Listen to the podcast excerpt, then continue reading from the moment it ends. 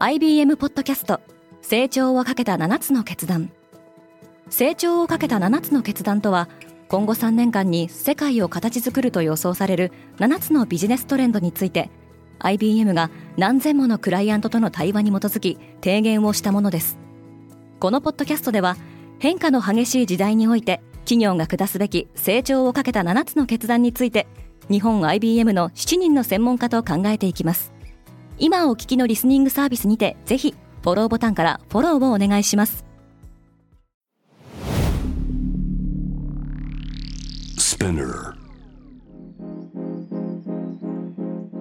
おはようございます。平野真由です。2月16日木曜日。世界で今起きていること。このポッドキャストデイリーブリーフでは世界で今まさに報じられた最新のニュースをいち早く声でお届けします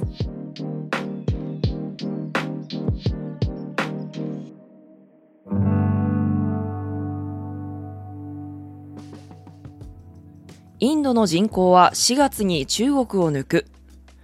インドの総人口は4月14日に14億2577万5850人に達し、中国を抜いて世界首位に躍り出る見通しです。インドでは2021年に予定されていた国勢調査が新型コロナウイルスのパンデミックで延期されたため、正確な人口は分かっていませんが、国連の試算では2030年までに15億人を超え、2064年に17億人に達してから減少に転じるとみられています。一方、中国の人口は昨年1年間で85万人減少しました。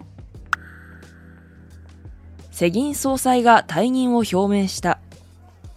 世界銀行はマルパス総裁が2024年の任期満了を待たずに今年6月末に退任すると発表しました。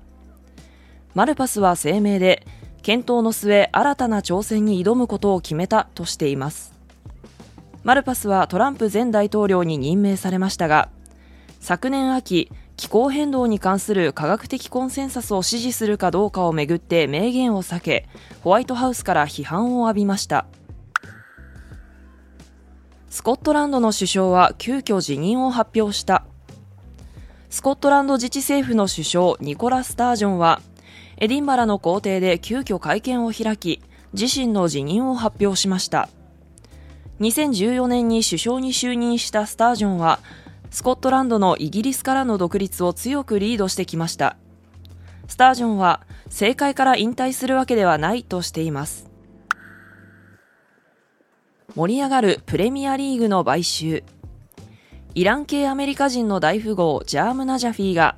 サッカープレミアリーグのトッテナム買収に乗り出しました。ロイターは買収の提示総額は37億5000万ドルで70%をナジャフィー率いる MSP スポーツキャピタルが残りの30%を複数のアブダビ資本が担うとしています。同じくマンチェスターユナイテッドの買収についてもカタールの主張が名乗りを上げておりガーディアンによると買い手による評価額は4億ポンドだと伝えられています。アメリカの商業ギャンブル収益が過去最高に。アメリカンゲーミングアソシエーションは昨年の商業カジノとオンライン賭博のアプリの収益が600億ドル以上となり過去最高を更新したと発表しました。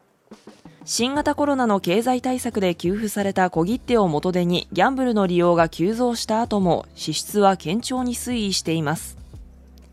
昨年ギャンブラーがスロットマシンで失った金額は342億ドルで前年比でおよそ5%増加したほかスポーツ賭博も人気です。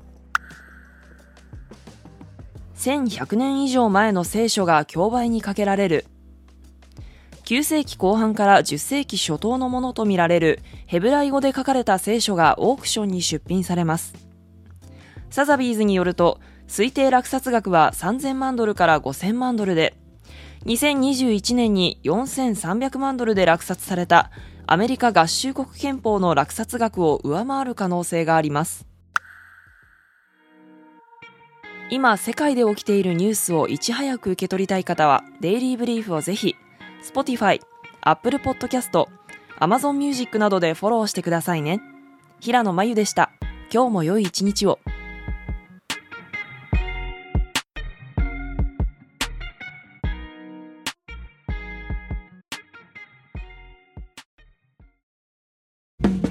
リスナーの皆様より多くのリクエストを頂いている話題のニュースを深掘りしたエピソードを週末の有料版で配信中です。